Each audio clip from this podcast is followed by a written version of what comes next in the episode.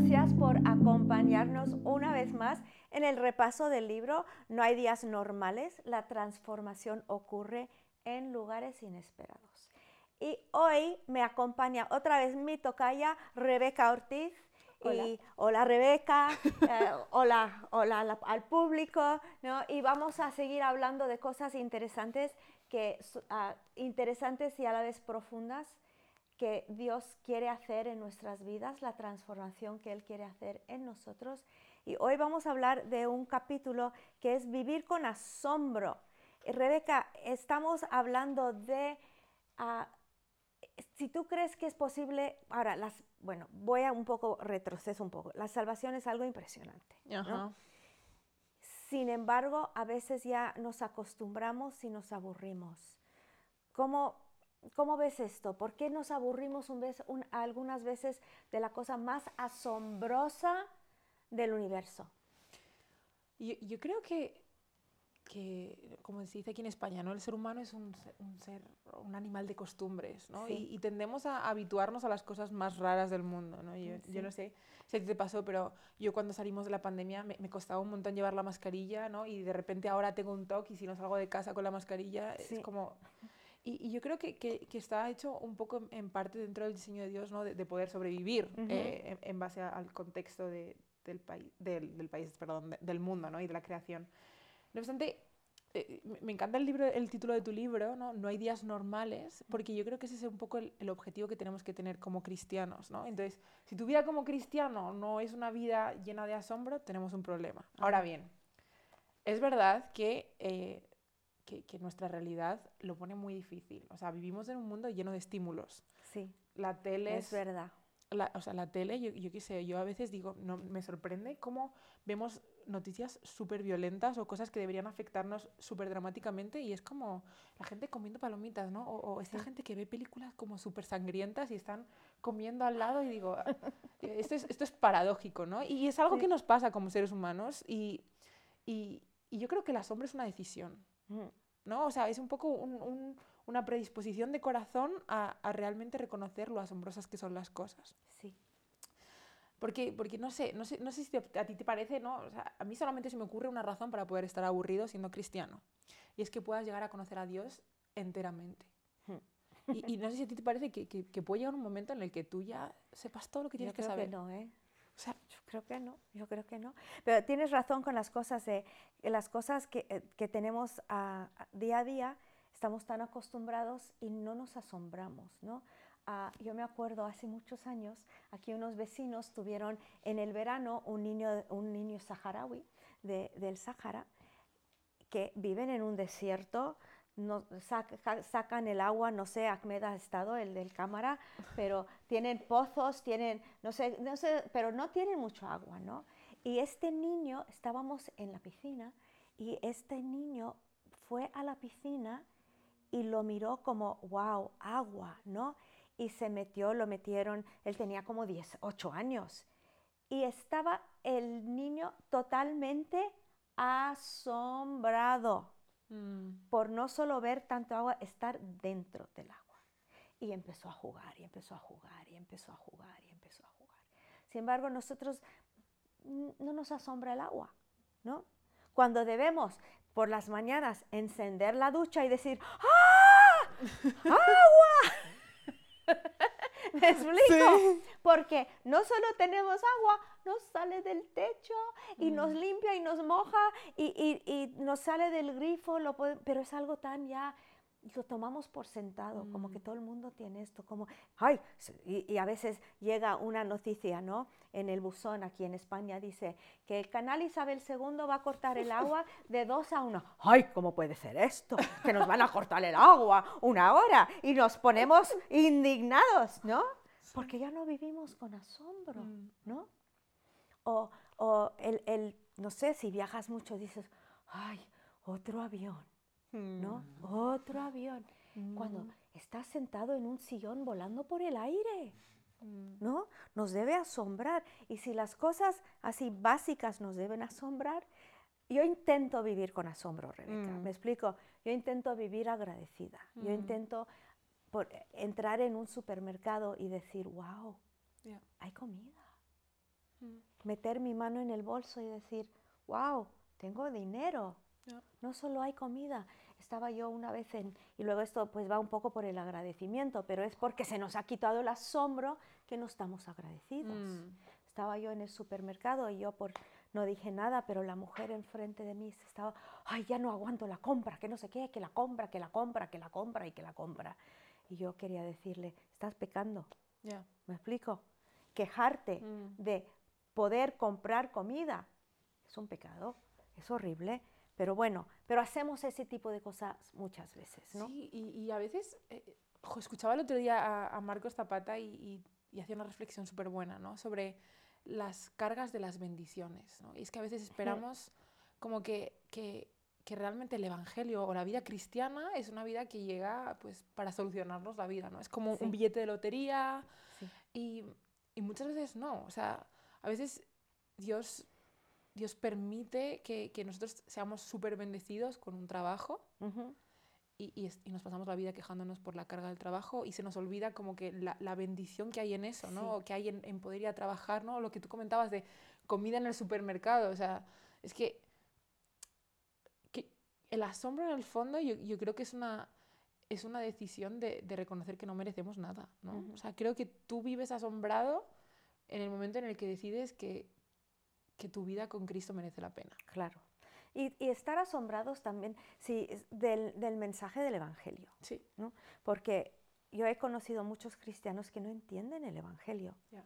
no saben n- no entienden lo que pasó en la cruz, no tú les preguntas a ver por qué fue Dios a la- Jesús a la cruz, pues por amor sí, pero ¿por qué? No entienden que, que el peso de su pecado, Mm. no entienden el, el- eh, la condenación, no entienden nada. Entonces, claro, te es que es una religión más, ¿no? Y a veces pasa lo contrario. Yo también, no sé si a ti te ha pasado que, que te encuentras con los teólogos supremos, que todo lo saben del Evangelio y todo lo saben, y entonces nada les sorprende. Ah, Entonces, también. Yo creo que, que, que tienes las dos cosas, ¿no? Y, Ujú. y, y en el fondo, yo, yo creo que cuando Jesús dice, oye, de los niños es el reino de los cielos, tiene que ver con esto, ¿no? O sea, con, con, con esa actitud de, de De- hijo. Sí. Y, y de niño que se asombra con las cosas, ¿no? Mm, Eh, no sé, y perdón que doy tantos ejemplos, pero es que a mí se me quedan muchos ejemplos. En un aeropuerto una vez había una niña de cuatro años que estaba viendo la, ¿cómo se llama? La cosa que lleva Sí, las la cinta transportadora. La cinta transportadora, eso mismo. Y estaba fascinada y le estaba preguntando a su papá, pero cómo va y de dónde salen las maletas y quién las pone. Y me explico, para ella era algo nuevo eso, ¿no? mm. Pero claro, ya a mis años, ver la cinta, ya digo, ya solo estoy esperando que por fin salga mi maleta de, de esa cosa, ¿no? Que por fin salga de ese hoy- agujero, de ese hoyo. Pero la niña de cuatro años estaba totalmente asombrada, Mm. ¿y no? Y, y, ah, no sé, yo sé que tú y yo las dos con- no- conocimos al, al Señor de, de jóvenes, Mm. pero he y entonces no tenemos quizá ese asombro de alguien que, que Dios le ha perdonado algo súper gordo, ¿no? Mm. O que le ha sanado de algo súper fuerte, algo emocional. Yo me acuerdo, estaba yo orando una vez por una mujer ah, que había estado metida en muchas cosas y yo simplemente le dije, dije, Satanás, déjala en paz, ¿no? Y me mira y me dijo, ¿se me fue? Y dije, ¿qué se te fue? Dijo, lo que tenía yo agarrado en la espalda toda la vida. Mm. ¿Me explico? Empezó a saltar. Dijo, puedo respirar. Wow. ¿no? Wow.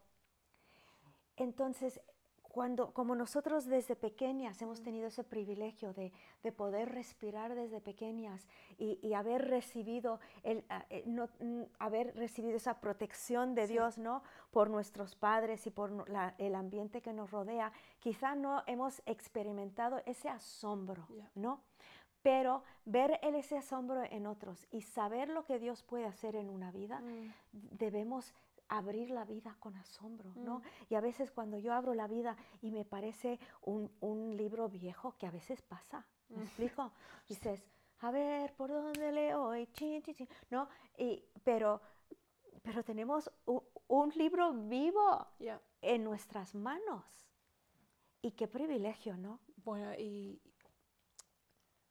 y que nunca, o sea, yo no sé, por ejemplo, cuando yo recibí el Espíritu Santo, Ajá. o sea, yo, yo es que me acuerdo perfectamente, y, y era una niña, ¿no? Pero por esa sensación, esa sensación de, de plenitud, de sentirte acompañada, de, de- de- de experimentar como que la mejor parte de todo, ¿no? Y, y- o, o- o de- o- la libertad que hay en caminar en la gracia. Yo creo que esas cosas, eso, eh, lo que estabas diciendo, ¿no? O sea, lo, lo tenemos tan naturalizado, ¿no? Y Ujú. tenemos tantos privilegios que se nos olvida que, que realmente es eso, ¿no? Es que un privilegio. que es un privilegio y, y nos volvemos un poco ingratos. Sí. O- Sí.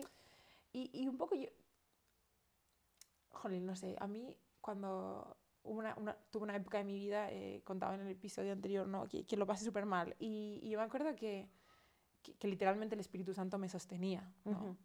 y, y- y- y yo me acuerdo de una vez de sentirme tan agradecida por estar conociendo al Espíritu Santo como consolador. Ya. O sea, nunca había conocido al Espíritu Santo como consolador porque, gracias a Dios, había tenido una vida en un entorno cristiano, protegida por mis padres, ¿no? Y, y- y de repente fue como, wow, o sea, eh, obviamente en una situación muy amarga, ¿no? Porque Sí, no, no quieres experimentar al Espíritu Santo como consolador en realidad. Pero el, el- el querer conocer a Dios, ¿no? O, o esas nuevas facetas que va abriendo conforme van pasando los años, Sí. aunque ya no sea como, como ese amor eh, primigenio, ¿no? Ese amor juvenil, pero a mí me impacta, ¿no? Y, Sí. y- o intento que lo haga, porque Sí, obviamente no, sí. no, no No, y, y el, el ser amado, ¿no? Sí. El ser amado y saber que eres amado y saber que eres recibido. Nunca mm, me canso de eso. Ahora, a veces pierdo el asombro, ¿vale? Mm, pero nunca me canso de ese... Es que nos, mm, se nos olvida que es un privilegio que mm, el mundo no va a la cama con una conciencia limpia. ¿no? Y que puedes irte, puedes ir a dormir sabiendo que tus que aunque no eres perfecto, Mm, que aunque no haces las cosas 100% bien, que Dios te perdona, ¿no? Y que puedes acostarte sabiendo que su sangre cubre una multitud de pecados. ¿no? Mm. Y, ah, wow, eso es un, un privilegio, Rebe, que mucha gente no tiene. ¿no? Y, y una vez conoces a, ¿no? O sea, no sé si te- a ti te ha pasado, ¿no? Pero eh, yo me acuerdo, yo tengo muchos tiempos devocionales con, con, con el Señor en el coche. No sé si debería hacerlo, ¿no? Porque tampoco soy... Cierras los ojos y levantas la mano. tampoco sé si soy genial conductora, ¿no? Pero, pero, pero muchas veces, eh, o, de los momentos más íntimos que yo he tenido, eh, han sido en el coche. Entonces vas con tu alabanza a tope, vas intentando como conducir con las lágrimas empañadas, como Sí. un- un safety hazard, ¿no? Como, como Sí. quien diría. Pero, em, y, y una vez que, que, que yo, que yo sentí, ¿no? Como, como, como el Señor decía, es que yo, yo quiero ser amigo. Sí, ¿no? Y, y me encanta el- el- el- la historia que cuentas de, de tu amigo Scott en, este capítulo, Sí. ¿no? De, de- de literalmente esa cercanía, ¿no? De, ese asombro que hay en, en permitir que Dios sea más de lo que, de lo que hemos experimentado, ¿no? sí.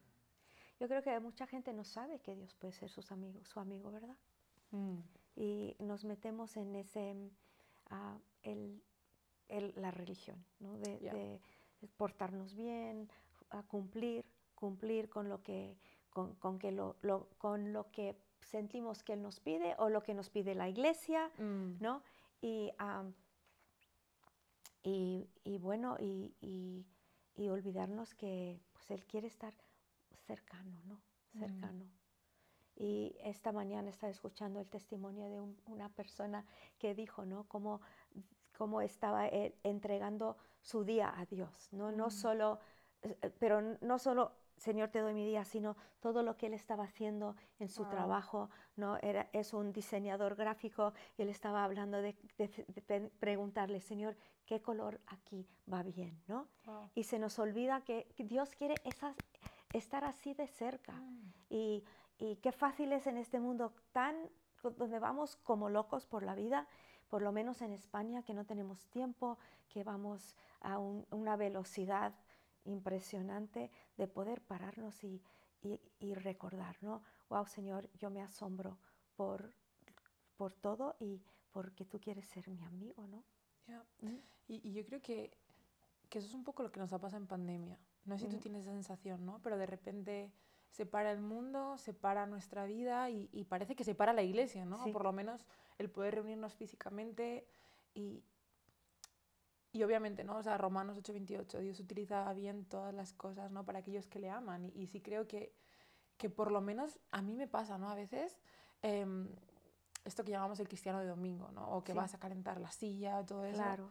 E, es uno de los grandes riesgos que tenemos a día de hoy, ¿no? Es verdad. En nuestra vida cómoda, que no somos perseguidos por leer la Biblia o que no somos perseguidos por compartir el Evangelio. Em, ¿Tú crees que, que el Señor ha confrontado cosas de, nuestros hábitos como, como iglesia en, Yo creo que mucho, yo creo que mucho, porque yo creo que solo Dios puede parar todas las iglesias del mundo en una semana. ¿Me explico? Porque dice que, que el Hades no puede contra la iglesia. ¿Me explico? Entonces, mucha gente le ha echado la culpa de muchas cosas a, a, a, la pandemia, pero, pero todos tuvimos que parar y preguntarnos ¿Qué es la iglesia? Hmm. ¿Qué es nuestra fe? Hemos montado aquí una máquina que no puede parar. Está, ah, amamos a Dios aunque no nos podamos reunir y, muchos de nosotros hemos salido diferentes y mejores hmm. de la pandemia. Ah, por, por, eso, porque lo que dices tú, como, que nos sacude todo lo que piensas que es pues el cristianismo, que luego a veces no es el cristianismo, es pues la religión, el legalismo, las cosas que, que hemos montado, ¿no? Sí, se me venía a la mente, estaba pensando, digo, es que esto es total el, el, pueblo de Israel recién salidos de Egipto, ¿no? O sea, y es que yo, yo, creo que nos pasa hoy en día como les pasaba a ellos, ¿no? O sea, de repente vienen de haber visto el mar abierto en dos, eh, el Señor les manda maná todos los días, ¿sabes? Y, y te acostumbras a eso, ¿sabes? O sea, te acostumbras a ver llover pan del cielo y, y, y en el fondo es un poco lo que, lo que nos pasa, pero me encanta como ver que siempre hay una invitación ¿no? a, a, volver sí. y, y, recordar un poco em, las chabolas del pasado. Sí, sí, como el ejemplo que está en, en mi libro, yo uh, me, me, impactó a mí un, una persona que conocí porque era, bueno, primero era una, una bella persona, pero era una persona que pues que tú hablas con esta persona y tú piensas, como, dije en mi libro, que pues ese, este será hijo del, del, embajador de las Naciones Unidas, ¿no? Por, por su porte, por, su, por sus modales, por su mm. educación.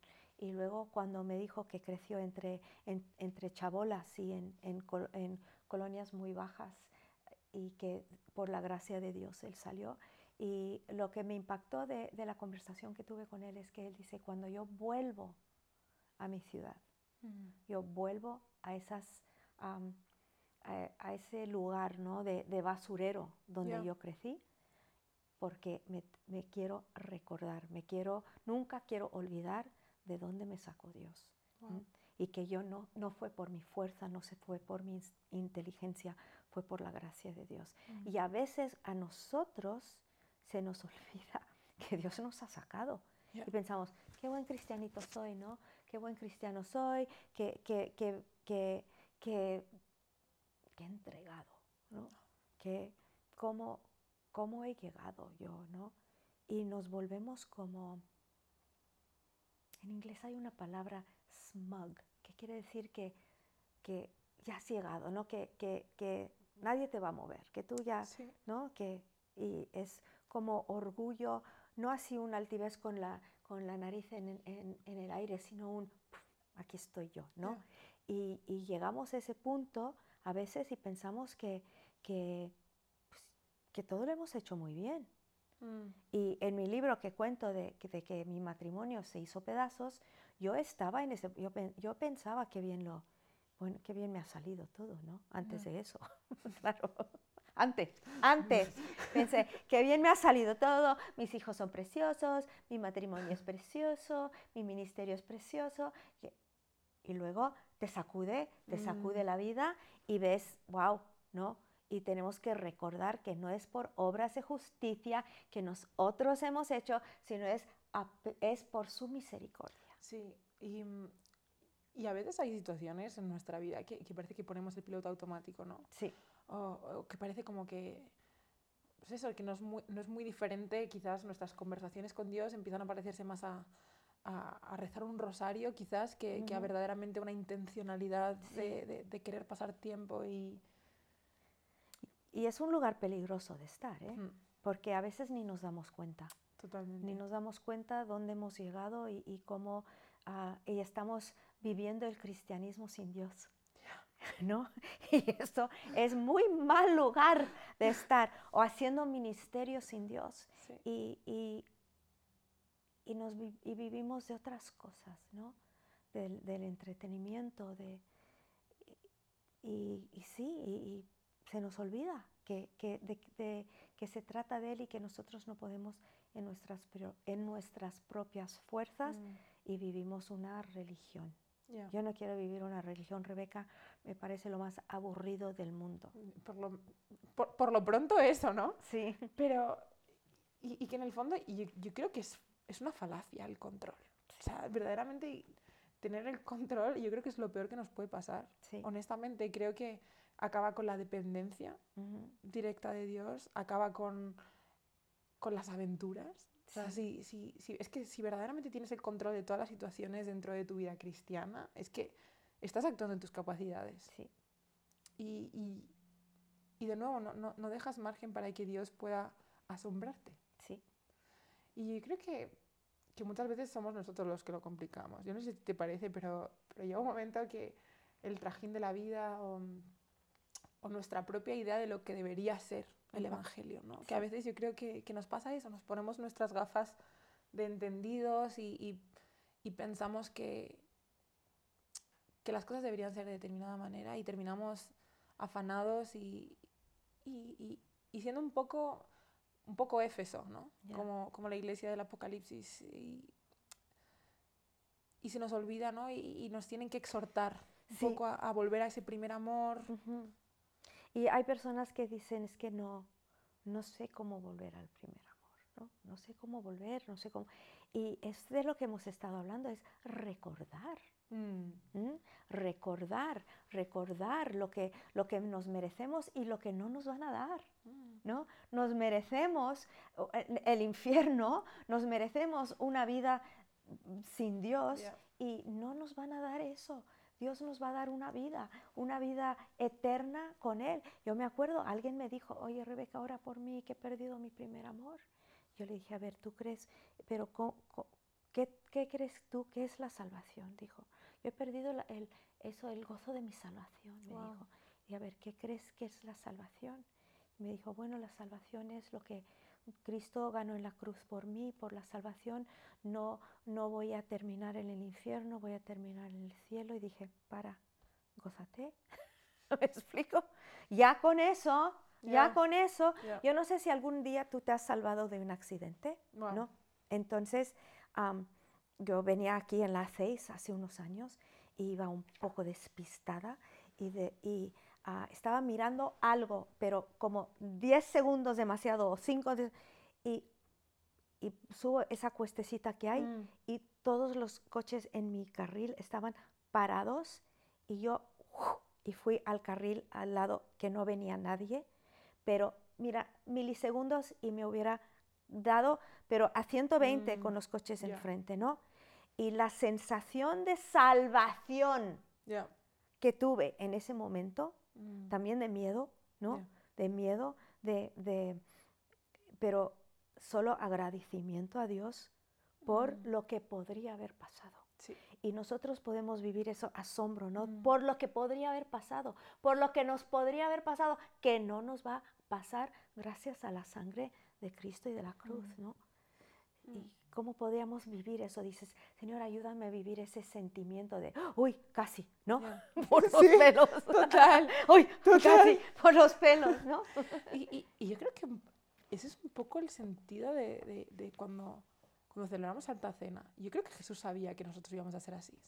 ¿sabes? Es sí, Yo creo que Jesús sabía que, que- que- que íbamos a ser un pueblo que se olvida de las cosas, más que nada porque, porque nos acostumbramos. pues sí, o, o- o porque en el fondo cuando, cuando es verdad que, que, el perfecto amor echa fuera todo temor, ¿no? Entonces es como que de repente te vuelves súper cómodo en quién eres y, y, terminas como entrando en dinámicas, en, en círculos que, que, que, terminan dejándote quieto. Sí. Y, y, yo creo que es un poco el sentido, ¿no? Eh, cuando, cuando coges el pan, cuando coges el vino, ¿no? La, uh -huh. la, el, asombro de recordar. Y, y me gustó mucho porque igual la, la, última vez que, que tomé Santa Cena eh, vino un, un, pastor invitado y, y, y decía, cuando Jesús dice, haced esto en memoria de mí, dicen, no solo en memoria de, de, de, su cruz, sino también de su vida, ¿no? Mm, uh -huh. Y decía, dice, como, le decía, recuérdale al lado una de, una de tus anécdotas favoritas de Jesús, ¿no? O sea, una, una de, de tus pasajes favoritos de Jesús. Y, y, me acuerdo de esa sensación que se formó en esa sala, ¿no? De, de gente compartiendo qué, qué, qué, aspectos de la vida de Jesús habían impactado dramáticamente su vida. Uh -huh. Y yo dije, wow, Señor, esto es, ¿no? Uh -huh. O sea, esto es el, haced esto en memoria de mí. Y, y haced en memoria de mí esto es también tener gente a tu lado con, que, que, que, pueda darte un tirón de orejas, ¿no? Y sí, que pueda decirte, también, también estás y, cómodo. Sí, decirte, por los pelos te perdiste, ¿no? Sí. Gracias a Dios, sí. Sí, y, re, y recordar, ¿no? Yo creo que es tan importante recordarnos, tener que mm. recordarnos, intentar recordarnos, uh, también que tú me recuerdas, ¿no? Mm. Recime Rebeca, recuerda la salvación, ¿no? Recuerda lo que Dios ha hecho. Y yo te voy a decir, sí, me, ah, me acuerdo, ¿no? Recuerda la, el privilegio de tener una conciencia lavada. Mm. Recuerda de lo, el privilegio de levantar manos santas al Señor, ¿no? Y de, de que el, el, sacrificio ya fue hecho por nosotros. Mm. No tenemos que, que intentar sacrificar, llevar, no, Él ya lo ha hecho. No, no, hay nada que podemos hacer para agregar a la salvación, ¿no? Y wow, wow, me asombra. No, total. Oh. Y yo creo que, no sé si te ha pasado, ¿no? Pero ha, ha habido veces eh, de tiempos íntimos eh, con el Señor de, de, sentirme abrumada, ¿no? Uh -huh. O sea, la palabra ya ni siquiera es asombro, ¿no? De abrumarme de, de cuánto me ama. ¿no? Sí. Y, y, y, normalmente han sido veces las que me ha recordado mi pasado. Ya. Yeah. Entonces, creo que, que tener un ejercicio práctico, ¿no? De, de cómo, cómo, cómo, prácticamente te recuerdas tú y, y cómo recuerdas a, a, a, los demás qué es lo que Dios ha hecho en ti, ¿no? Y, mm. y al final es parte de, de, de, la fuerza del testimonio personal, sí, ¿no? Claro, claro. Claro, hoy en, en, una reunión estábamos hablando de, de, testimonios que están pasando ahora mismo en amistad, ¿no? Mm. Y, toda la, y al final estábamos todos como llenos de, de, alegría, llenos de esperanza, yeah. ¿no? Viendo cómo Dios está haciendo cosas mm. tan fantásticas en las vidas de las personas uh, y, y, y, sin asombrándonos, ¿no? De, porque tú a veces oramos y luego nos asombramos cuando contesta. ¿no? Pero hoy vimos tantas contestaciones de oración que wow. estamos súper contentos, súper asombrados de su bondad, wow. de su cariño, mm. de su cercanía, de su amistad. Y, y, a veces también pasa lo contrario, ¿no? Mm. Que cuando la gente espera que eso sea lo normal. Entonces, ¿qué hacemos, no? Cuando, no sé si has tenido algún caso de... Mm, eso sí, eso es muy buena cosa, muy buena pregunta, porque nos han enseñado algo acerca de la vida abundante, Ajá. que luego no es la vida, yo no, no, es la vida abundante. Yo creo están el como, no sé, como si tú has escuchado alguna vez esas predicaciones de, de Jesús Papá Noel. Oh, sí. ¿no? ¿Y cómo son esas? El Evangelio de la Navidad, sí, básicamente. Sí, ¿no? o, o, el, del, el, el, de la prosperidad, de que mm. uh, si tú, si, eh, yo, yo escuché un, una, una persona que me dijo, es que, no, mi hermano no es cristiano porque le dijeron que si él daba su coche, Dios le iba a dar uno mejor. Entonces, él regaló su coche y ahora no tiene coche. Entonces, ha dejado la fe. Bueno, ha dejado la iglesia, no ha dejado la fe porque no la tenía, porque no la entendía. Claro. ¿Me explico? Mm. Pero esa cosa de, si tú piensas que un cristiano va a ir de gloria en gloria, de gloria en gloria en gloria, um, y en vez de ir así, vas de gloria en gloria, en gloria, en gloria, así, ¿no? Empiezas a, a dudar del mensaje porque no lo has entendido. Claro. Y no sé lo que tú le, le dices a una persona que piensa que todo debe ir fantásticamente bien, siempre. Mm, y yo, es que yo creo que.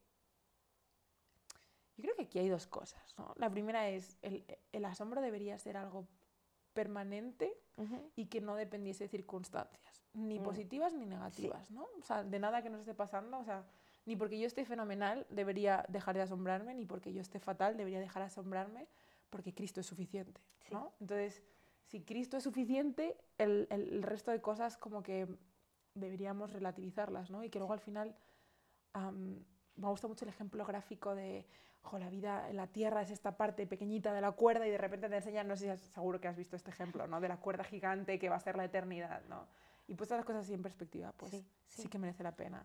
Ahora bien, prácticamente, y yo creo que es la segunda parte de la pregunta, es como, mira, Jesús tuvo que sufrir también dentro de la tierra, ¿sabes? O sea, y, y- y ni siquiera Jesús, que me parece que, que- que ha tenido, que tuvo la vida más abundante Sí. terrenalmente, tu- tuvo una vida de, de libro, ¿no? O sea, entonces, y- yo creo que, que es un poco, o que la explicación quizás es más sencilla, ¿no? Y, y- y tiene que ver con, ¿dónde está tu corazón? Sí. Primero que todo, porque si tu corazón está en lo que Dios te puede dar, Sí. no has entendido la cruz Sí, ¿no? Y cuando él dice, ven a mi bebé, de su- tu interior correrán ríos de agua viva, Mm. ¿no? Y que cuando empezamos a entender que la vida abundante no se puede contar, Mm, no se puede poner en el banco, ¿no? No te puedes casar con la vida abundante. Yo conozco a personas que están esperando a casarse con la vida abundante. No, no te puedes casar con la vida abundante. No, no puedes no. la vida abundante es algo mucho más profundo, porque si eso es la vida abundante, si te quedas sin dinero, no tienes vida abundante. Ya, ¿Me explico? Si nunca te casas, ya. no tienes vida abundante. No, la vida abundante es algo profundo que no se acaba, que solo Dios lo da, que no tiene que ver con nuestras circunstancias. Entonces, si tú estás esperando una, una contestación de oración que no llega, Mm, recuerdas ¿no? que vas a vivir para siempre, que Dios te ha comprado en la cruz, eh, mm, tu salvación en la cruz. Y hay muchas cosas, y lo, como dices tú, lo, lo relativizas, ¿no? lo pones, en- lo, lo pesas y ver qué, qué es lo que, lo que realmente vale. Y no es fácil a veces, ¿no? Necesitamos la ayuda de Dios. ¿Qué dirías tú, Rebe, para terminar esta sesión, este podcast? ¿Qué les dirías a personas que están desilusionadas con la Mm. vida porque dicen, este, esta es la vida abundante que me prometió Dios? Mm. ¿Qué les dirías a esas personas? Ah, ¿qué, qué les dirías? Yo creo que tres ejercicios prácticos, ¿no? Y para mí el primero sería que, que, que hicieran una lista de cosas que Dios ya ha hecho en su vida. Y que vean de, de dónde les ha sacado, que hagan Sí. memoria. Sí, Después que hagan una lista de cosas por las que están agradecidos que tienen, sí, independientemente de sus circunstancias, ¿no? Y, y que puedan ver la obra de Dios en su presente. Y, y para mí la, la tercera parte de, de- de- esa desilusión, ¿no? casi como si fuera algo relacional, que- que hicieran cosas nuevas con Dios. ¿no? O sea, Ah, que, buena idea. que, Sí, que- que se vayan de cita con Dios. ¿no? O Sí. sea, obviamente, ¿no? Em, Sí. pero que le inviten en- en- a conocer nuevas facetas, ¿no? nuevas, incluso si estás en un momento súper duro de tu vida, ¿no? alégrate por poder conocer al Espíritu Santo como consolador, como me tocó a mí. ¿no? ujú, y hacer cosas nuevas, no sé, ujú, Sí, no sé qué opinas tú. Hombre, me parece muy buena, muy buena idea hacer cosas nuevas. Ah, yo creo que también cuando empezamos a dar y compartir nuestra fe, compartir lo Mm. que tenemos, pues también empezamos a ver cómo Dios obra en las vidas de otros y nos asombra, ¿no? Sí. Eh, Nos asombra. Pero yo sí animo a todas las personas que se sienten desilusionados con lo que esperaban de la vida cristiana, que en vez de pensar en la vida cristiana, piensen en el Cristo mismo, ¿no? en Jesús, en lo que, en quién es Él, quién es Él y lo que Él nos ha dado. Y lo que va a durar para siempre, porque nada de lo que tienes en este mundo va a durar, nada, nada va a durar, ¿no? Ah, ah, ese bebé que precioso que tienes, que es tu vida entera, va a crecer, se va a casar, ah, no te va a venir a visitar, me explico, eh, eh, vas a tener que compartirlo en Navidades con los otros suegros, cosas, ¿no? De la vida. Ese, ese marido que, o esposa que tanto anhelas, no va a ser perfecta, ¿no? Mm. y, y todo lo que tú piensas que te va a llenar, ese niño uh, superdotado que ibas a tener, ese bebé que veías que dijo que se movió a, los dos días, que dijes, este es un superdotado, ese va a ser presidente. Ya ves, con siete años que es muy normalito. Me explico, las cosas son en la vida, no hay, nos tiene que asombrar Dios porque la vida no es tan asombroso. ¿No? Yo no sé la tuya, pero la mía. ¿No? Entonces, ah, no sé si terminamos con esto. Gracias por estar con nosotras, de verdad, y, y que tengas un día hoy, un día mañana, que no sea normal, que sea un día con Jesús muy cerca, muy cercano, como amigo y que, que bebas de Él, que Él es un mm. Dios eh, que da en abundancia.